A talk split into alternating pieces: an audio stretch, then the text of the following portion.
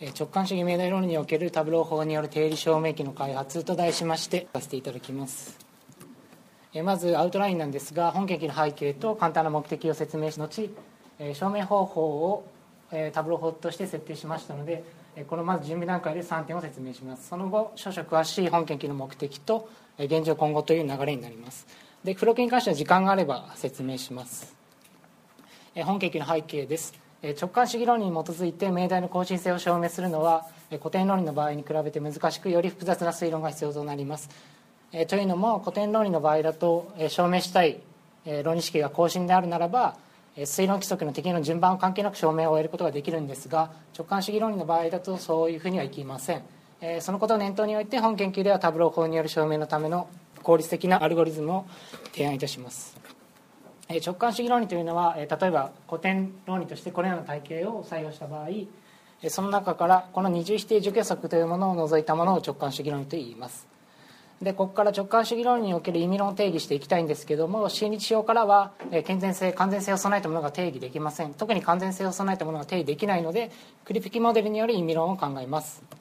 クリピキモデルとはこのようなものになっていて W っていうのは世界の集合で到達可能関係は W 上の半尋常関係。で V はえ各世界に対して原子式の部分集合を割り当てる関数となります。具体例を見ていきます。モデルとしてこのようなものがあります。例えば、えっと、123C というのが世界でその下に書いている PQR などは命題です。でこの意味するところは例えば3という世界では PQR という命題が実現可能証明可能であるようなことを表していて例えばこの1から2への到達関係があるというようなことをこの矢印の表記で表しています。他も同様です。で今あの実現可能証明可能という言葉を用いたんですが実は意味論からその言葉を定義していました。この式を世界 W において論理式が実現可能である証明可能であるというようなことをこのように機能的に定義しています。で今ここで意味論というものを定義しましたので証明方法について検討できます。でその証明方法として本研究ではタブロー法というものを採用しました。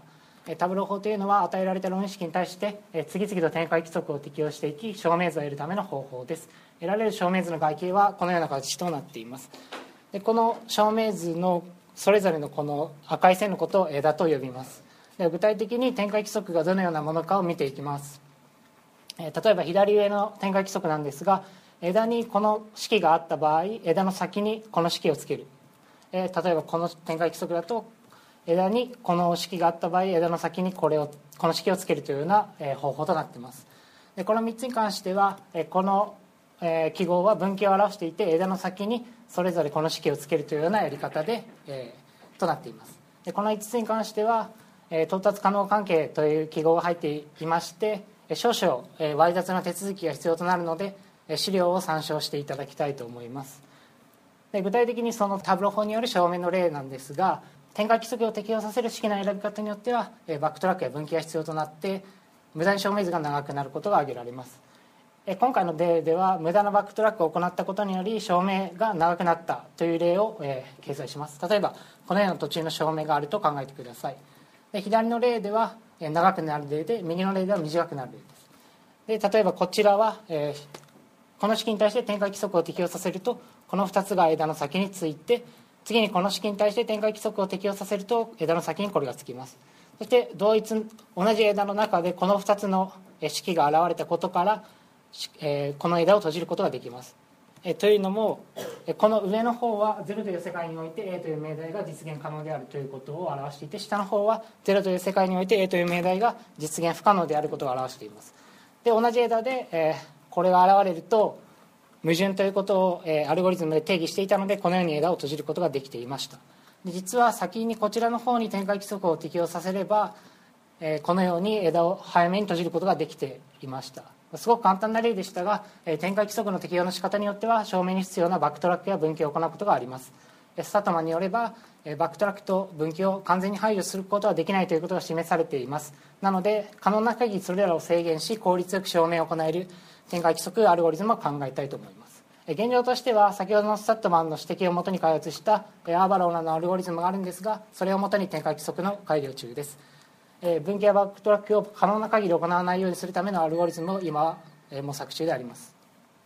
今後は与えられた論理式に対して証明図を出力するタブロー法による定理証明器を実装しその際健全性完全性を備えた効率の良いアルゴリズムを開発したいと思います。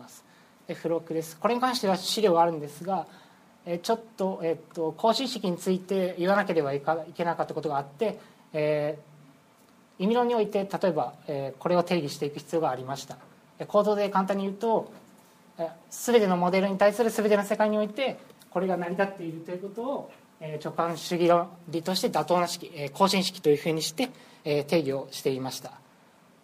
えーっとちょっと時間がないのでこの説明を省かせていただきます。えー以上で発表を終わります。ありがとうございます。次の同時間に入ります。